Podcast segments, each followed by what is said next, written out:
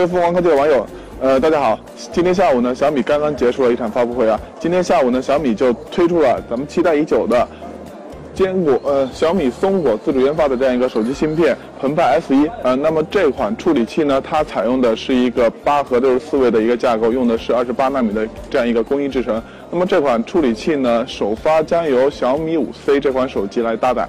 那么小米五 C 这款手机呢，它除了说呃采用了小米这款。呃，松果澎湃 S 一这款处理器呢，它其他方面的配置呢也还相当不错吧。用了一个八百万像素的一个前置，一千二百万像素的这样一个后置摄像头。然后这款手机呢，它用了一个全金属的这样一个材质机身设计啊，非常的薄，非常的轻。然后除了说小米五五 C 这款手机呢，其实小米今天在发布会上还带来了另外一款新品，就是红米四 X。啊，这款手机呢也是定位比较呃。比较比较具有很高的一个性价比吧。那么这款手机呢，它的起售价是六九九，呃，三加三十二 GB 版呢是八九九，啊，这个价格也是非常的便宜。那么小米五五 C 这款手机呢，它的定价是一千四百九十九元。那么这款手机呢，它只有一个内存版本组合。那么这两款手机都将在三月三日，呃，首发上市。那么现在我手里拿着的这款呢，就是小米五 C 这款手机啊。我们可以看到呢，它的屏幕大小是五点一五英寸啊，拿在手里呢，呃，握持感非常不错，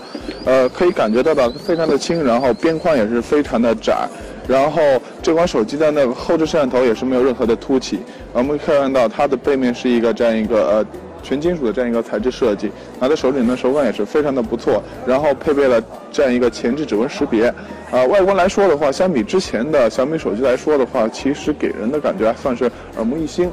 那么我们接下来再看一下今天发布的另外一款新品红米 4X。那么我现在手里拿着的呢就是红米 4X 这款手机啊，这款手机呢它的屏幕也不大哈，就是五英寸的这样一个屏幕尺寸。啊，我们可以看到呢，我现在拿着的是一个全黑色的这样一个配色，它整个的。也是采用的一个全金属这样一个材质，背部的话基本上呃基本上没有什么，就反正这款黑色的给手机给人的感觉还算是呃挺不错的。然后正面全正面也是黑色的。我们可以看到这款手机呢，我个人觉得它最大的亮点可能就是在于一个四千一百毫安时的这样一个呃电池吧。对于这种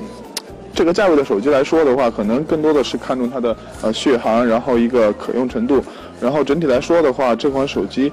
给人的感觉还是挺不错的，握持感舒适，然后超长续航，关键是价格也便宜。然后处理器方面呢，用的是高通骁龙的这样一个呃这样一个八核的处理器，具体型号呢就是发布会上也没有提到。然后拍照方面的话呢，后置摄像头是一千三百万像素。呃，整体来说的话呢，还是保持了小米一贯的这样一个高性价比啊。那么整场发布会呢，给我的感觉还是非常不错的啊。就除了说处理器呢，呃，除了发布处理器，而且并且不是 PPT 的这样一个处理器，处理器发布完了之后呢，立马就有小米五 C 这样一款手机首发搭载，呃，给人感觉可以。可以感觉得到，就小米对于这次的发布会准备还是非常的充足。那么，呃，小米这次把处理器发布完了之后呢，也就是成为了继呃华为，然后三星之后呢，又一个有自主研发处理器的这样一个手机厂商。那么，对于国产的这样一个处理器呢，我觉得我们还是需要呃以一种支持的心态去看待。那么，呃，除了说处理器啊，这次发布的小米五 C，然后红米四 X，其实两款产品来说的话，还是保持了小米一贯的这样一个高性价比。啊，整体来说的话，我觉得呃还是值得期待吧。